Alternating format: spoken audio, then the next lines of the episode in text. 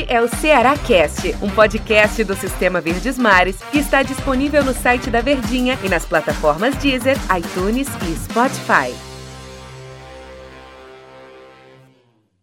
Chegando com mais uma edição, mais um episódio do nosso Cearacast. Sejam todos muito bem-vindos, torcedores do Ceará, que esse espaço é reservado exclusivo para a gente falar do Alvinegro, para a gente falar do Vozão. Aliás, o episódio de hoje ele é quente por vários aspectos. Primeiro, porque é dia de jogo, né? Então é um episódio que antecede um confronto muito importante, é jogo atrasado e nesses jogos atrasados é onde a gente espera que as nossas equipes consigam um respiro, né? No caso, o time do Ceará consiga um respiro. É um jogo contra o São Paulo adianta atrasado lá da 16 rodada. Mas quente também porque teve protesto na, no treino preparatório do time, não tem a presença da torcida, mas o torcedor ficou de forma pacífica, né? O, o, lado negativo é de que a aglomeração, e aí nesse momento ainda não é possível fazer aglomeração, não dá para se juntar, mas foi um, um, protesto de gritos, de cantos, de faixas da torcida do Ceará, mandando um recado para os jogadores que estavam treinando, que estavam lá no gramado de Porangabuçu. E é nesse cenário aqui que a gente vai falar das prováveis e muito possíveis alterações do técnico Guto Ferreira para a partida contra o São Paulo. Eu sou o Monteiro Neto, deixa eu saudar aqui o Tom Alexandrino, que está junto com a gente, claro, no episódio de hoje para papear sobre as coisas do Ceará. Tom Alexandrino, um abraço para você, Tom. Tudo bem, né, Antero? Tudo tranquilo, grande abraço, hein? Tom, é tenso e é quente, né? Tenso porque, por si só, o jogo contra o São Paulo ele já teria essa carga de tensão. Por jogar em casa, a Terra não tem a presença da torcida, mas tem a sua, a sua atmosfera e tem o aspecto de realmente jogar dentro de casa. E outro ponto, né? Aqui na Arena Castelão é onde o Ceará vem fazendo uma boa campanha. Jogando fora de casa é onde está o grande problema do time do Ceará, porque fora de casa o time não conquista vitórias, não conquista três pontos numa única partida. Mas em casa aí cresce ainda mais essa responsabilidade de jogar no seu estádio, na sua atmosfera, no gramado onde você já está bem habituado. Além disso, tem o bafo do fantasma do rebaixamento fungando ali no cangote, Ei. porque o time do Ceará é o primeiro fora da zona do rebaixamento, tem um pontinho acima do Vasco, que é quem abre a zona do rebaixamento. Então, por todos esses aspectos, Tom, o jogo contra o São Paulo já seria para lá de tenso, né? Ainda mais devido aos últimos resultados do time, né?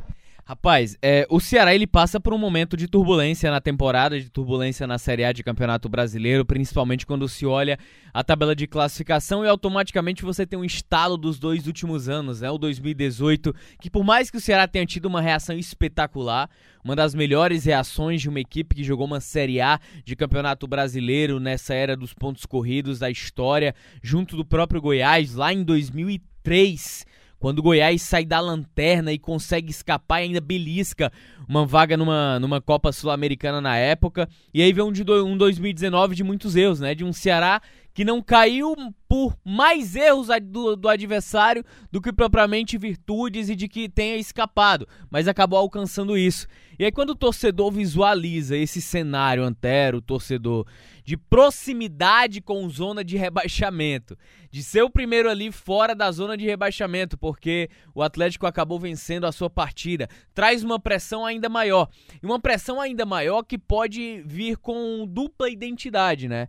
De você ter a obrigação de vitória, mas ao mesmo tempo, se de repente você conquista uma vitória, você talvez consiga retomar a confiança, porque vai enfrentar hoje, na minha visão, no, na situação de campeonato brasileiro, a equipe que melhor vem apresentando um futebol. Que vem apresentando um futebol de regularidade, de crescimento, de uma equipe também que viveu uma tensão na temporada de perder o seu treinador, pelo menos em três momentos distintos na eliminação do Campeonato Paulista, das oscilações no Campeonato Brasileiro, na queda da Libertadores e em determinado momento da própria Sul-Americana também. Então, é uma equipe que acumula fracassos na temporada, que é o São Paulo, mas que vive um momento completamente diferente. De uma equipe que uma vitória já representa liderança para ela.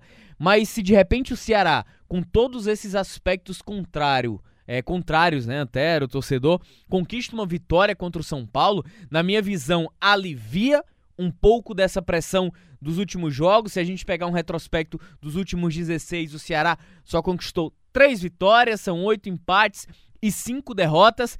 aliado também talvez a um início de retomada de confiança para dar tranquilidade também de trabalho para o Guto Ferreira, porque o Ceará vai ter jogos mais espaçados para descansar e tentar trabalhar alguma alternância. Ao que tudo indica, Tom Alexandrino, é, é, Fernando Praz vai mesmo para o banco de reservas. É aquela história, sobrou para o Praz ou é, de fora, com, com, todos aqueles aspectos de que a gente não pode acompanhar os treinamentos, assim, é bem difícil, inclusive, o nosso posicionamento aqui, porque é muito mais, porque eu, eu, é até curioso falar isso, assim, é, talvez quando a gente, se a gente falar assim, olha, sim, é, tá na hora do Praz dar uma segurada, até mesmo para preservar o jogador, para tirar um pouco do peso dessa responsabilidade, apesar de ser um jogador super experiente, está acostumado a isso.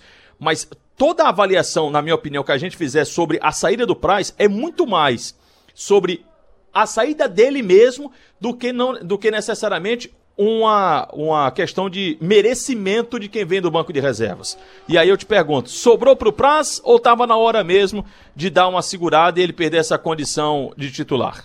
Antero, é, é uma situação muito delicada para avaliar, porque se. É, e aí, conhecendo essa comissão técnica de trabalho do Ceará, a maneira de atuar do próprio Guto, de gestão de grupo, é, eu vou entender que essa perda do próprio Price, a saída de titularidade, ela vai acontecer por uma decisão, uma análise técnica, né? Eu espero de verdade e aguardo que caso e se isso se consumar mais tarde quando recebermos a escalação, ela não seja por pressão.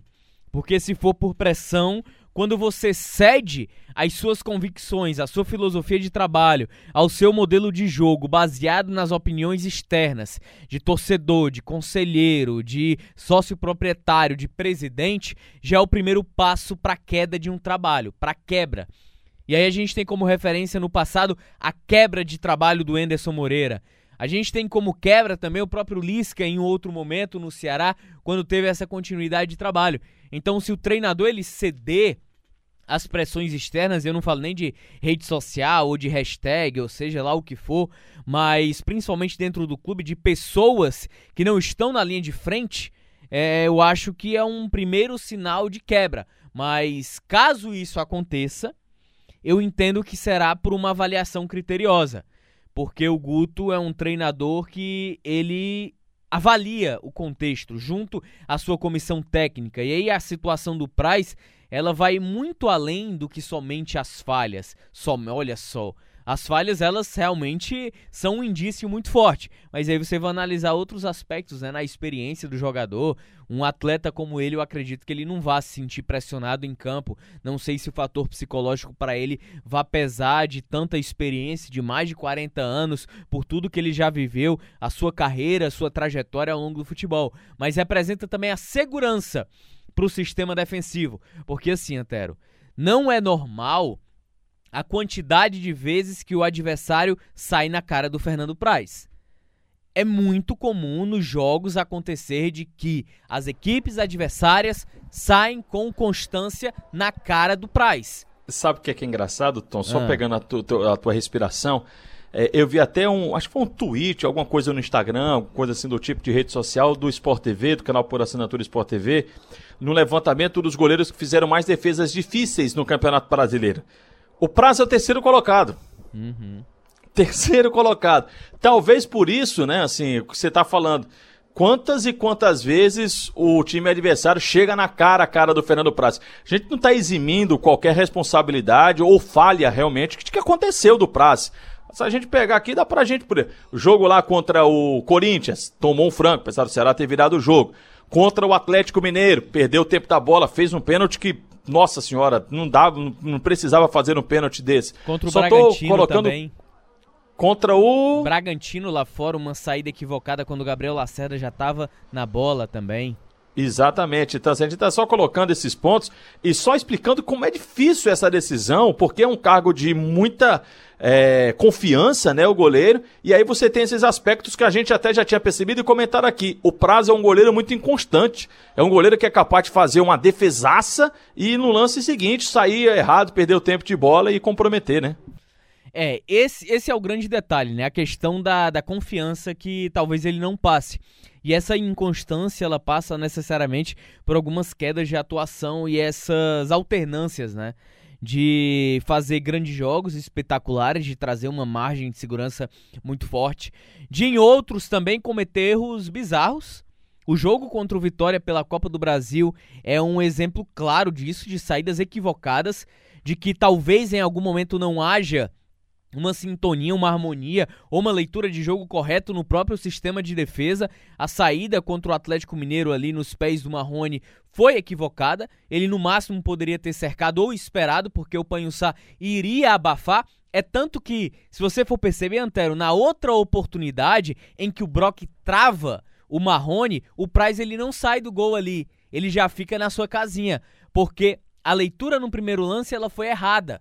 Ele poderia ter feito a mesma coisa num lance que poderia ter gerado o terceiro gol do Atlético Mineiro, mas ele prefere ficar ali embaixo das traves. Então são aspectos que precisam ser minuciosamente estudados. Aí a minha dúvida é: ouvi o torcedor, ah, tira o Praz para conservar. E aí? Coloca o Diogo Silva. Aí na próxima rodada o Praz volta? Nas duas seguintes rodadas o Praz volta? Então essa quebra de confiança, ela deve ser minuciosamente pensada, porque o próximo cara que vai ficar, que vai é, pro gol do Ceará com titularidade, tem que ser com confiança, com pensamento de permanência e não para segurar o Price por três, quatro rodadas e depois o Price voltar. Aí não dá certo. O Tom falou do Diogo Silva, mas pode ser que seja o Richard também, né? Exatamente. É outro jogador que está lá à disposição do técnico Guto Ferreira. Bom, Tom, o nosso tempo já estourou e além, ainda tem outros assuntos aqui, mas, por exemplo, é, Felipe Vizeu, acho que não joga, mas a gente só vai saber se ele joga ou não momentos antes da partida, foi o que definiu o time do Ceará. Vamos aguardar e vamos ver como é que o técnico Guto Ferreira montará esse time do Ceará, se realmente vai fazer essa alteração no gol, como é que vai ser feito no meu campo ali, se ele coloca Fernando Sobral como volante mesmo, ao lado do Charles ou do Fabinho, e lá no ataque se o Viseu tem condições de jogo, se não, Clebão certamente será o atacante titular do time do Ceará. Di diante de tudo isso, ou depois de tudo isso, Eita. só agradecer a sua participação aqui, viu, Tom? Valeu, aguardemos cartas, viu? Aguardemos. Um abraço, até amanhã. Este é o Ceará Cast, um podcast do Sistema Verdes Mares que está disponível no site da Verdinha e nas plataformas Deezer, iTunes e Spotify.